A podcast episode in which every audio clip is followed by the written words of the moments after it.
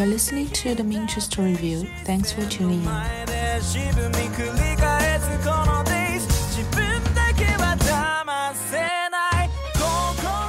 In this episode, I will be talking about a TV show that I have been obsessed with uh, recently, and those who know me well will know that I mention it on a daily basis. I have been talking about it for quite a long time.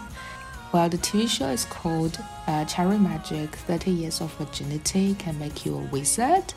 Uh, it is question, um, and uh, it's a bit long, this title, so I will refer it to it as Cherry Maho uh, in the following part. Maho means, I think, I guess, magic in Japanese. And uh, if you ever search for this show on Twitter, you can see the hashtag is Cherry uh, in Japanese characters. So this story introduces uh, Adachi, who is a an ordinary office worker at a stationery company in Tokyo, and he lives alone. He hasn't had any girlfriend yet, uh, hasn't been in any relationship yet, and uh, he's very socially awkward. He's very easily self-conscious, and uh, he's soft-spoken kind of boy, and he's supposed to be average-looking but uh, you know that the actor uh, Akaso, he is, you know, very, just very good looking and, and, and very cute. My cup of tea. Anyway, this show begins at one day before Adachi turns uh, 30 year old. So apparently, uh, in the Japanese society, there is a urban myth going like if you haven't lost your virginity before you turn 30, you will become a wizard on the day of your birthday. Um, although it is not known what kind of magic you might possess. 俺本当に魔法使いになってる？え？じゃあ足立って童貞？30過ぎても童貞だと魔法使いになっちまうんだぞ。会社行きたくないって。だるやばすっげえ近い。ああめっちゃドキドキするんだけど。何なんだよこれ。てか心臓の音 So, on the second day, Adachi turns 30 years old and goes to work as usual. It seems like an ordinary day until something peculiar happened. When bumping into a crowd, suddenly Adachi can hear what other people were thinking. And it turns out that this urban myth is a real thing, and he has become a wizard. And his magic is that he can read other people's mind, and if uh, there is any physical contact between them. And that magic really wastes no time in changing his life. Uh, he quickly finds out that a male colleague of his called Kurosawa has a huge crush on him. So Kurosawa is no ordinary colleague. He is one of the top salesmen in the company, and he is tall, he's fit, he's polite, he's handsome, he's popular among girls. He's the Prince Charming you will find in every fairy tale story. It seems like Kurosawa is the least likely person to take an interest in Adachi, and yet, in fact, he has been madly in love with him for seven years. Seven years. While they have joined this company around the same time, although Adachi was very has very low self-esteem and didn't think very high of himself, uh, has been observing him for quite a long time, and he knows for sure that Adachi has a golden heart, that he is a generous, kind people. And as we will find out later, when uh, there is this accident in the past when Kurosawa was at his most vulnerable moment, and Adachi was there for him. And back then, seven years ago, they didn't know each other very well. And on that day, Adachi ensured him that it was okay for him to be vulnerable. It's fine for him not to be uh, 100% perfect. and Adachi's sincerity and kindness touched Kurosawa's heart. Um, Adachi's story is intertwined with that of his best friend, a friend called Sky, uh, who is a fiction writer. And as we will find out later, that Scott also discovers that he has become a mind reading wizard after turning 30 years old. And soon he finds out that this cute boy who delivers packages to his household uh, actually takes a shine on him. There are so many things to like about Cherry Maho. Um, firstly, it is a timely show for me because I am literally 29 turns 30 when I heard of it. And I was attracted to this show because uh, instead of focusing on the age anxiety uh, in the already stressful adult life, and instead of talking about comparison and peer pressure, Cherry Maho suggests that there is much to be looking forward to, even for someone who is a, you know, small potato in the company and who steps into their 30 year old with fewer achievement in career and even fewer progress relationship wise. Still, there are opportunities and fun waiting So, basically, you can imagine what my feeling is like when I watched this show, and I was like, I'm just a protagonist. Like, well, this is a show about me. Well, this show radiates a sense of hope, maybe because it's a comedy at its core. Uh, but what I want to say is that it is not necessarily the hope of finding a love interest. Rather, it is a hope of discovering that you yourself deserve to be appreciated. And it is a hope about it's enough just being yourself. Uh, I think it's a very important message. It's interesting to note that there is this word, uh, male virgin, uh, in the title. Uh, like the Japanese original title has this phrase male virgin in it, uh, which is very unusual because it is often the female virgin that is a more popular topic in either TV uh, or in entertainment or in culture or in literature. Uh, female virgins have long been mystified and associated with either purity or shame. Uh, but what about male virgin? It seems a very peculiar choice.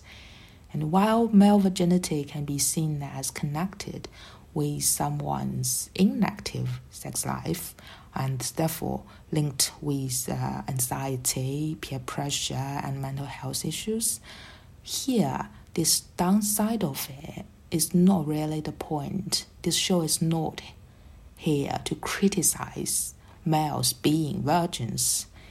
And instead, Cherry Maho turns this disadvantage of being a male virgin into something magical. It, it, it empowers them, empower these people to have a capacity to read other people's mind. So you can see that disadvantage becomes a sort of like empowerment in this show. And while sex and sexuality are very much at the center of Cherry Maho, this background setting indicates that this show will approach these themes in a um, non traditional way, in an unexpected way.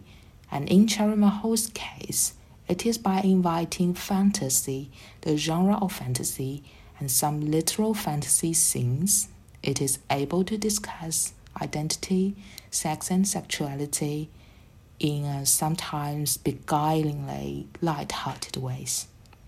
The fantasy elements of this show is very much based on the wild imagination of its original play script, or uh, to be more precise, its original manga series.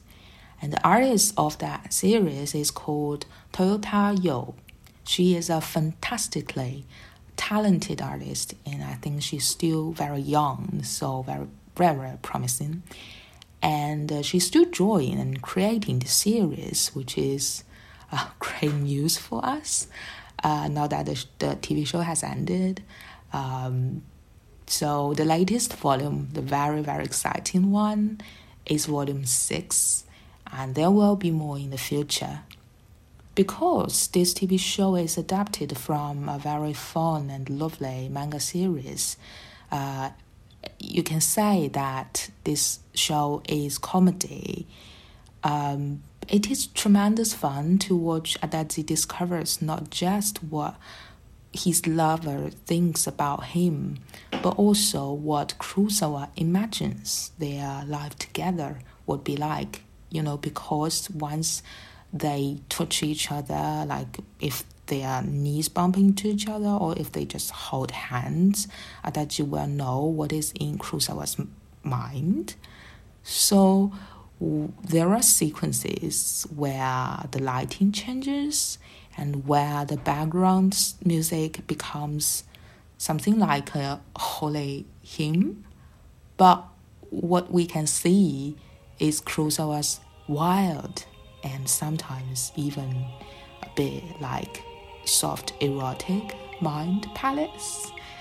And uh, the effect is saucy, romantic, and deadly hilarious. this lovely comedy uh, of Cherry Maho somehow reminds me of a American TV show, Netflix show called You. For those who have listened to this podcast, you will know that in the very first episode, I talk about you and shared uh, my obsessions with that show. I thought I, th- I think that it's a fantastic show, but of course, it is nothing, nothing like Cherry Maho, because You is a horror story. You is about a love affair that is doomed from the beginning. But I, I just realized that both of the shows challenge the traditional courtship mode, and in some way, both You and Cherry Maho are shows that are about boundaries. You looks at the tragedy of someone being completely ignorant of the importance of boundary in one's relationship. And Cherry Maho, on the other hand, it studies the beauty of inadequacy, that is, the fact that the romantic and the erotic can lie in an acute awareness of interpersonal boundaries. The Netflix show You questions if this era of social network has given birth to an unhealthy stalking culture, it asks the question how much is too much? When a boy tells a girl he will do everything for her, for their love, is he the perfect lover, or is he actually a creep who trespassed the boundary in the relationship? And in Cherry Maho, you can see that Kurosawa's acts are a testament, or we can say a specimen, of boundary awareness because he always, always understands that Adachi is an introvert, a very self conscious person, and, and therefore Kurosawa is willing to take everything slowly. And he respected that Adachi may need some time to get to know him and to digest the fact that this is a um, queer relationship because he has never thinks that he may be liking boys. And it is in this way that Cherry Maho is able to show those tiny gestures between the lovers. And I find it very unusual and I find it very precious and comforting to appreciate these small details uh, because in their relationship, most of the time, they're not like being pressed or stressed out to make any decisions. And uh, uh, these minor gestures of affections for me are very warm, very well shot. We can say that Cherry Maho all Kurosawa, uh, he believes in the philosophy of delaying pleasure. And by withholding any further action of affection, Cherry creates a hunger or a lust in the audience. So the result is we love, we savor every second we have, and we decode every possible lead of romance. But we always crave for more. Cherry is based on manga, but that doesn't impact it to discuss serious topics such as the legitimacy of the using of magic. And one of the challenges I suppose lovers face in their relationship is whether they really know each other well and whether the other one is being honest. And magic allows Adachi to avoid these concerns. He knows his lover's heart and there is no doubt about it. However, magic can be a tricky thing. With the add of it, this relationship is not totally fair from the beginning. So, in, in some way, we can say that Adachi is not unlike Joe in you. Joe reads the diary of Beck, and Adachi reads Kurosawa's mind, so it is never his attention, intention to do so. And gradually, Adachi becomes aware that using magic is an act of cheating and it is unethical.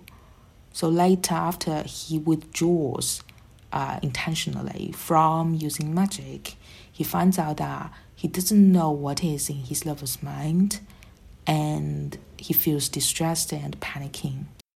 Later in the episode, Cherry Maho turns from the discussion of boundary into a more uh, interior place. Um, because later in the episode, Adachi worries if he has been depending on magic too much, and he is afraid to go back to the state where he was magicless, and he feels like with magic he becomes more helpful for his colleagues, and um, without magic he he he won't know Kurosawa's heart in the first place. And and here Cherry Maho and you once again share the same concern. That is, when you sense you have gained some advantage thanks to either technology or telepathy, do you have the courage to give up it? Do you have the courage to forego magic? The complicated aspect about Cherry Maho is if Adachi wants to lose magic, he will have to lose his virginity although this prerequisite only adds to a comic effect when it was first uh, introduced to us, the audience, as the story progresses, it becomes a very urgent and thorny problem. As Adachi relies on magic more and more, and as he becomes more and more certain of his love of Kurosawa, the setbacks in the work make him wonder what awaits him in the future where he returns to that nobody without magic. As their relationship progresses, Adachi has been availing opportunities to show his affection to Kurosawa, and now he faces the toughest question that is, with so many steps he has already taken, is he willing to take one more step, that is, to lose magic and to face that unknown yet very, very familiar future with his old self? So, the above is basically my interpretation of uh, the last but one episode, episode 11, which is the episode that touched me the most and it is one of the most controversial episodes. Uh, some people hate it, uh, but I loved it. I loved how the story unfolds and takes a dark turn, and how Adachi is just suffering from hopeless self debasement. And uh, here, the leading actors Akaso and Machida uh, deliver heartbreaking and very, very, very powerful performances and bring this show to a depth that I haven't imagined. At the end of episode 11, Adachi feels overwhelmed by his insecurities because he fears of losing magic and he dreads the future of losing Kurosawa. It's a very difficult moment for him, and this couple agree to take a break. And this plot turn, I think, brings out a side of a relationship which haven't really been much covered in films or TVs. Um, that is, in relationship, it is not just about accepting your lover, it's also about accepting you yourself. Uh, it's not easy to learn to love, it's equally difficult to learn to be loved, and it's hard to learn to love yourself. I think here it is very important for me to confess that I'm very, very new to Japanese TV shows and I am not at all familiar with the so called manga adapted TVs. Uh, therefore, it is only when the show has ended did I realize that maybe I have gone too far in trying to theorizing the story in my own way which is, of course, a very personal perspective and heavily influenced by Euro American uh, queer representations and uh, literature. Therefore, when I am trying to read between the lines and see if there is any connections or tributes between Cherry Maho and the, broad, and the broader LGBT culture, maybe I'm just doing over interpretation here and got carried away because maybe it's not how things usually work out in the manga adapted TV shows. And it was only later did I consult friends who are much more familiar with Japanese TVs that I know that this genre usually tackle different themes in a romanticized and therefore exaggerated way. And the mission of this genre is not about reflecting life. Instead, it serves more of a comfort in the face of these real concerns of modern life and to divert our attention from them. Uh, of course, it is not saying that manga adapted TVs is the opposite of real life. On the contrary, despite that Cherry Maho is a fantasy story, I was impressed by how real the emotions are and how kind the people treat each other in the show. And I suppose that fantasy is just a narrative tool and can be understood as an allegory. So, having said this, my research shows that manga adapted LGBT shows often choose not to delve into the more troubling side of the queer life and avoid or unable to make the drama as a comment on the status quo of the LGBT community. While queerness may not be the prior concern of Cherry Maho, I still want to share my theories of how this show may be watched via a queer perspective. I adored episode 11, and for me, the part where Adachi being afraid of changing and fearing that the others will not accept him ring the bell in many, many LGBT stories. And I guess um, lose the magic or confess he has the magic to some extent can be regarded as a proxy of coming out. And in episode 11, Adachi fears that the love of Kurosawa for him would change because he's different from others, because the fact that he is a wizard.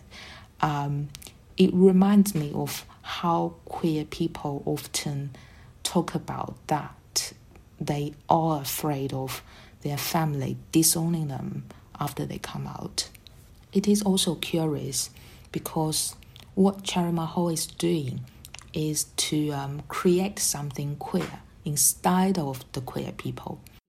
This conflict here is twofold.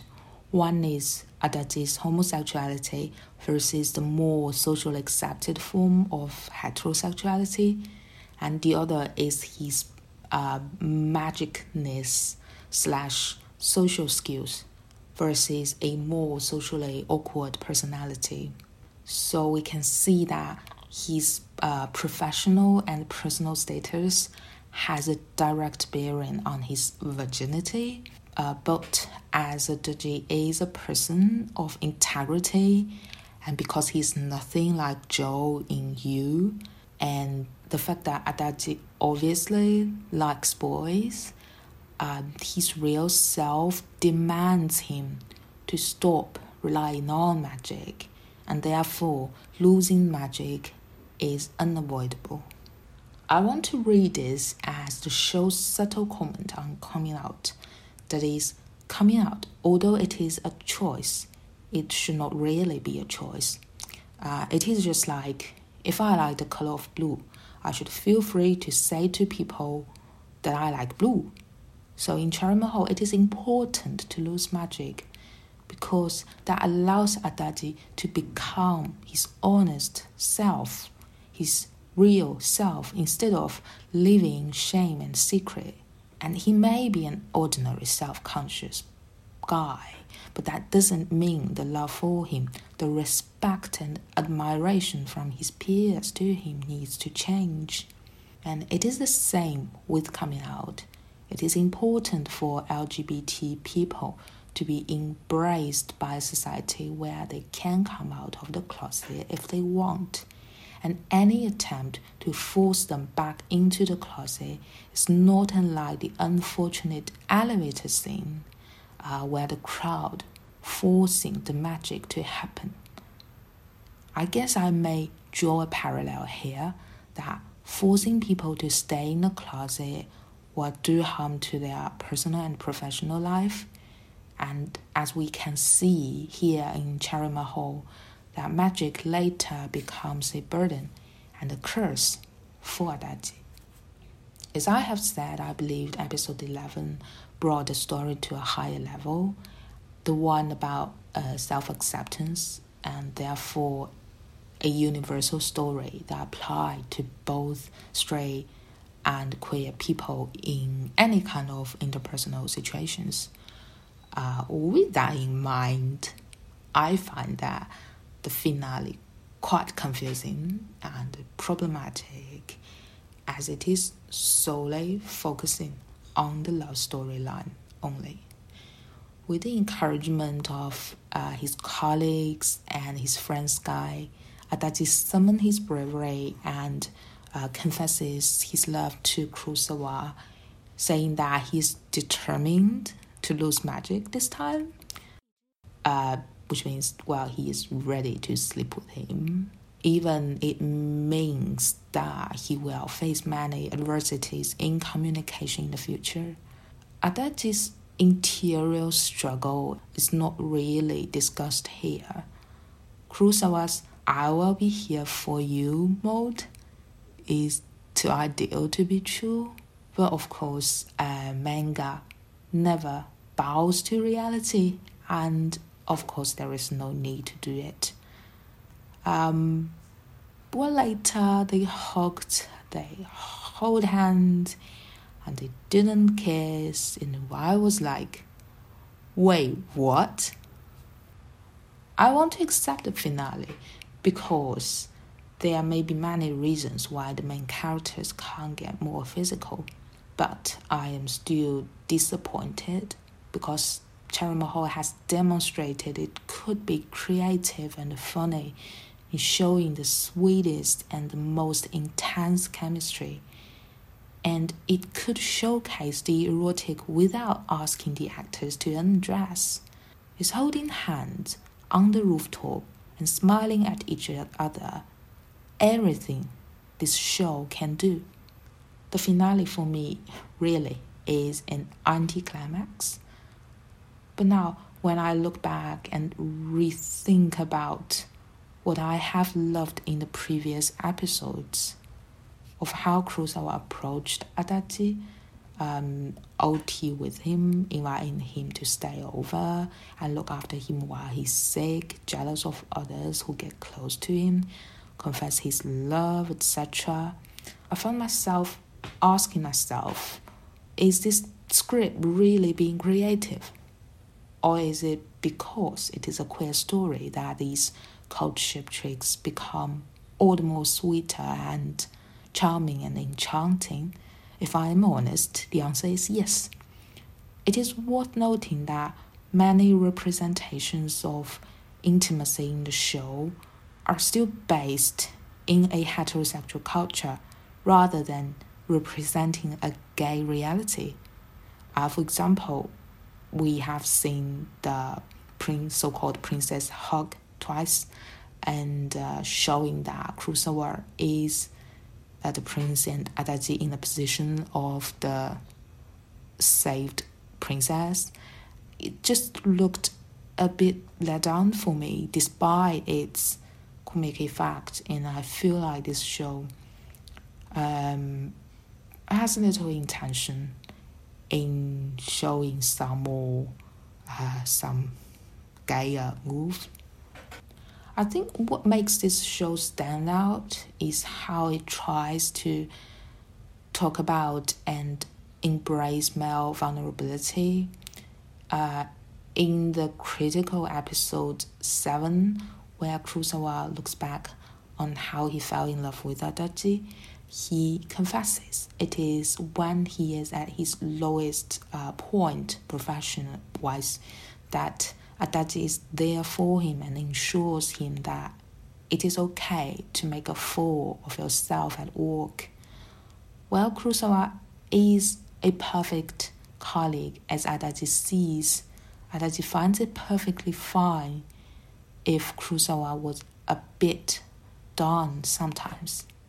In episode 10, Adachi once again ensures Kurosawa he doesn't need to take everything on his shoulder. It is really lovely to see the characters say these words, yet there is never a chance for him to put these words into practice. Therefore, when again in the final rooftop scene of the confession of love, I felt like it was just not convincing enough and the performance is fine, but the story doesn't fly. And I want some actions. I don't want words. That is why I suppose me, together with hundreds and thousands of fans, we loved every moment of their flying. Still, we, I think we deserve a proper kiss, um, because action sometimes does speak louder than words. Uh, I didn't fall in love with the show at first sight, but I did develop a huge passion for it after I began to read posts in the Cherry chatting group on Douban. Um, there were so many creative productions and so many hilarious replies, fanfics, and unbelievably well written analysis. I was blown away. I loved how some of the audience just mentor us to appreciate the cinematic choices of the show. And because of them, I developed knowledge in recognizing and analyzing the color, the decorations, and the motifs of this show. It's been an amazing feeling to be in this fan community, and I learned so much from them. Um, now the show has ended with a relatively, I guess, unsatisfactory finale episode. What I look forward to is samples by some of my favorite writers, and one of them is called Cosmo, and she's excellent in connecting the cinematic elements with classical Western and Japanese culture elements. So she is a genius. And she said that she doesn't hate the finale episode. So I can't wait to see her take on the last one, and I kind of see her articles as a guide. Uh, maybe it will guide me out of my little blue state now that the show is over. Um, I also feel like I'm losing Adachi, uh, whom I feel so close to. I feel like we have shared, definitely, we shared something in common. Um, but I still, I, I felt a little blue as if I am losing a friend, close friend, who had embarked on his new journey and left me behind. And uh, I'll definitely miss these Fridays. Maybe the future posts by Cosmo will bring me back to this Cherry world where I was once so very, very fond of.